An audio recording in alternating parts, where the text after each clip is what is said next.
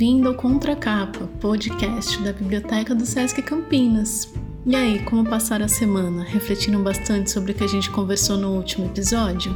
Se não, ou se sim, preparem-se porque hoje nós vamos refletir um pouquinho mais baseados na obra de José Saramago. Iniciaremos a jornada de hoje, no dia 20 de maio, com uma epígrafe muito peculiar e que nunca se fez tão atual como nos dias de hoje. Se podes olhar, vê. Se podes ver, repara. Você já se questionou se realmente vê o mundo como ele é? Ou se já reparou em tudo que realmente acontece à sua volta? Se essas reflexões nunca cruzaram a sua mente, a do escritor português José Saramago, sim, e constantemente. Para você entender a obra de um escritor, salvo algumas exceções, é imprescindível compreender o modo como esse indivíduo vê o mundo e como as questões da nossa sociedade afetam o modo de pensar dessa pessoa e se refletem na sua obra.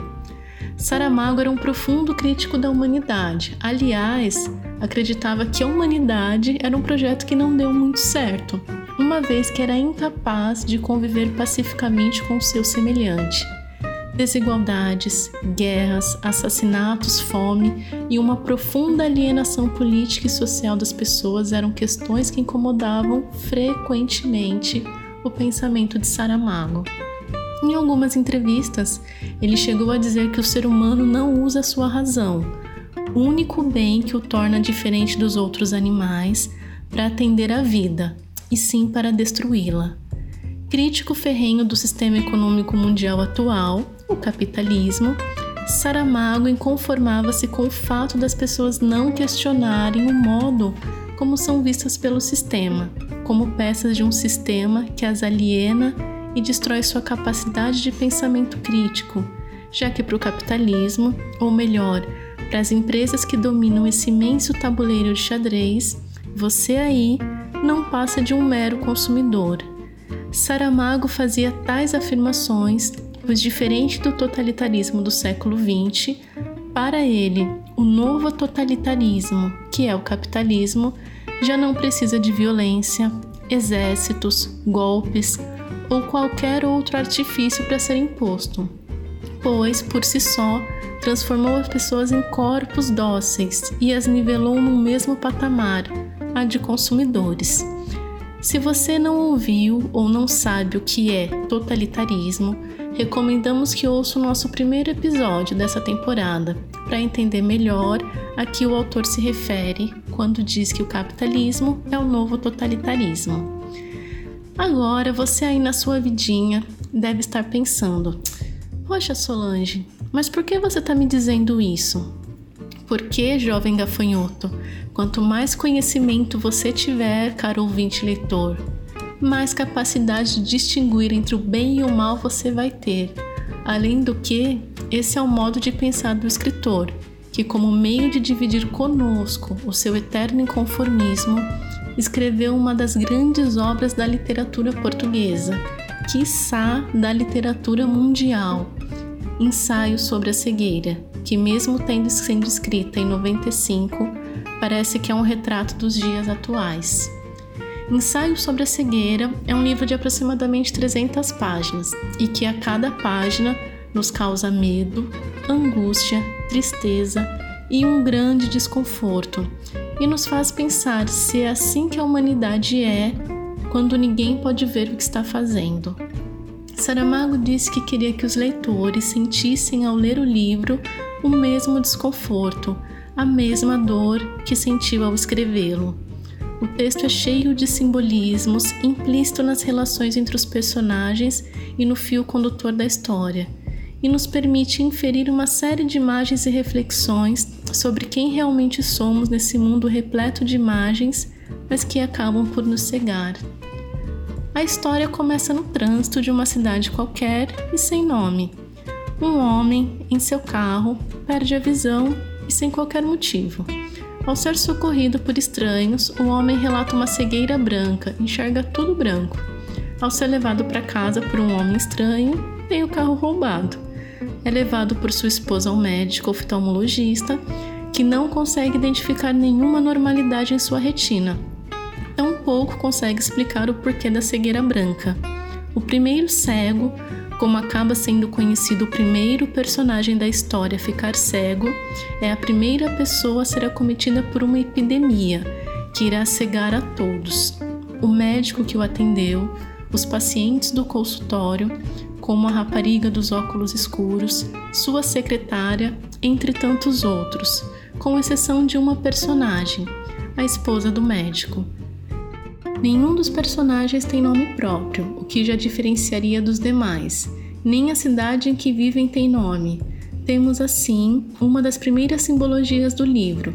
As personagens não têm nome ou uma identidade específica, pois são sujeitos disformes, apenas mais um em uma enorme massa de pessoas, imersas em um mundo de imagens e de máscaras sociais que as cegam e escravizam, como fica claro no decorrer da história. A cegueira branca, por sua vez, não é apenas física e ela não acontece apenas naquele momento, mas já está presente no dia a dia dos personagens de modo comportamental, ou seja, as pessoas já estão tão alheias ao verdadeiro conhecimento e fascinadas com coisas materiais que já não veem o que interessa de fato. Essa cegueira, podemos afirmar, é a perda da sensibilidade do indivíduo diante do outro, em razão do individualismo exacerbado da sociedade contemporânea ou pós-moderna, em que o indivíduo é apenas uma mercadoria. Com a alegoria da cegueira, Saramago faz uma apologia ao fim do mundo, com o uso de mitos de cataclismo cósmico. Esses mitos contam como o mundo foi destruído e a humanidade aniquilada, com exceção de alguns sobreviventes. Mitos de cataclismo são dilúvios, tremores de terra, incêndios. A cegueira do romance não perdoa ninguém e é tida como uma epidemia e parece uma forma de castigo, de punição superior àquela comunidade que tem medo de enfrentar a realidade, os males sociais. De acordo com o escritor Mircea Eliade, os mitos do fim do mundo ou de cataclismo cósmico sugerem a ideia de punição dos pecados e implicam geralmente a criação posterior de uma nova humanidade. Os cegos são enviados para um manicômio desativado e lá reaprendem a viver e a enfrentar as situações mais desumanas possíveis que nos fazem pensar na frase popularizada por Thomas Hobbes, o filósofo do século XVII: O homem é o lobo do próprio homem, ou seja, o homem é o animal que ameaça sua própria espécie em função de seus interesses. Toda boa tragédia precisa de uma testemunha ocular para poder relatar posteriormente o ocorrido. No caso dessa história, a mulher do médico se torna a guia e a testemunha de diversas situações presentes no dia a dia do manicômio, como a fome, o assassinato, violência, estupros, egoísmo, entre tantas outras. Humanos explorando humanos. A mulher do médico, por sinal, é a representação da esperança, solidariedade e compaixão, personificadas na história. Interna-se com o marido para ajudá-lo e acaba por cuidar de todo o grupo de cegos que estão na mesma ala em que ele se encontra. Transforma-se nos olhos e na protetora de todos. Alegorias são modos de expressão ou interpretação que consiste em representar pensamentos e ideias de forma figurada, ou seja, imitativa. Saramago diz que a sociedade atual, mais do que nunca, representa a alegoria da caverna de Platão. O mito da caverna conta a história de um grupo de homens que estão acorrentados em uma caverna, sem poderem se mover e sem poder ver um aos outros ou a si próprios. Atrás dos prisioneiros há uma fogueira separadas por uma parede baixa. Outras pessoas caminham por detrás da parede, de modo que seus corpos e os objetos que carregam projetam sombras na parede, dentro da caverna. Um dos prisioneiros se liberta e é forçado a olhar o fogo e os objetos que faziam sombra dentro da caverna. Vendo a luz, acaba ferindo seus olhos e, em sua confusão em meio a tantas imagens novas, o prisioneiro tem duas alternativas: tentar voltar para a caverna e continuar vivendo na ignorância e escuridão, à sombra da realidade, ou forçar sua visão em direção à luz, que representa uma nova realidade, um novo conhecimento. Saramago diz que se passaram-se séculos para que a alegoria da caverna se situasse tão bem no contexto real e contemporâneo da humanidade. Vivemos num mundo de imagens superficiais e aparentes, onde o verdadeiro sentido da existência é absorvido pelo espetáculo de imagens visuais, que não possibilitam reconhecer a si mesmo, menos ainda perceber a existência do outro. O romance nos mostra que ter olhos passa a ser sinônimo de ousar ver. A cegueira verdadeira não é aquela da qual todos os personagens vão se recuperando aos poucos e inexplicavelmente, mas aquela em que a maioria das pessoas continua imersa e que independe do senso natural de visão.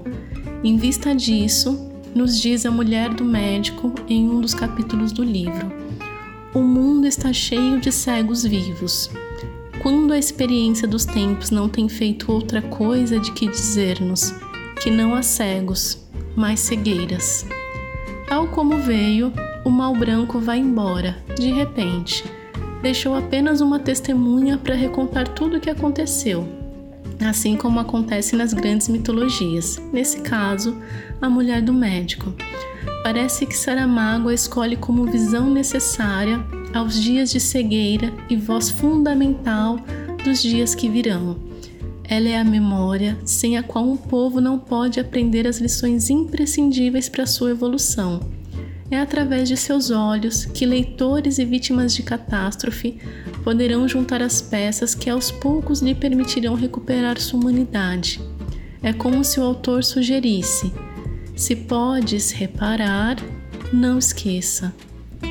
Se você quer se aprofundar sobre a alienação das massas e sua conversão em consumidores, sugerimos que assista ao documentário O Século do Ego, do diretor Adam Curtis.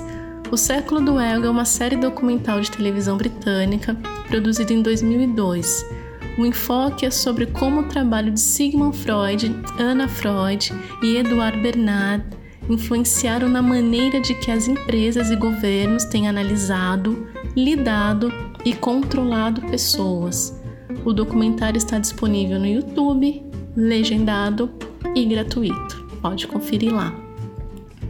Ensaio sobre a cegueira é uma obra excelente que nos permite refletir sobre a nossa identidade enquanto sujeitos no mundo questiona os valores a que estamos submetidos e que muitas vezes nos prendem sem serem tão importantes, e nos tenta fazer enxergar o mundo em que estamos, e se temos consciência da nossa ignorância em não questionar informações no momento da humanidade em que somos tão bombardeados de notícias falsas e de comportamentos superficiais sem pensar no motivo dessas ações.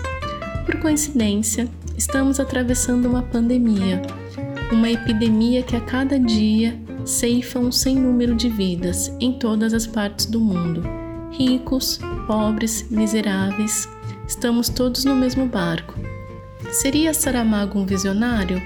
Pode ser que sim, mas o que permanece depois de se ler ensaios sobre a cegueira são as seguintes perguntas: quem é você nessa sociedade cega em que vivemos na epidemia da vida real? E se você pode ver, você repara? O contracapa dessa quinta fica por aqui. Até a próxima semana no YouTube no canal do Sesc Campinas. Até lá!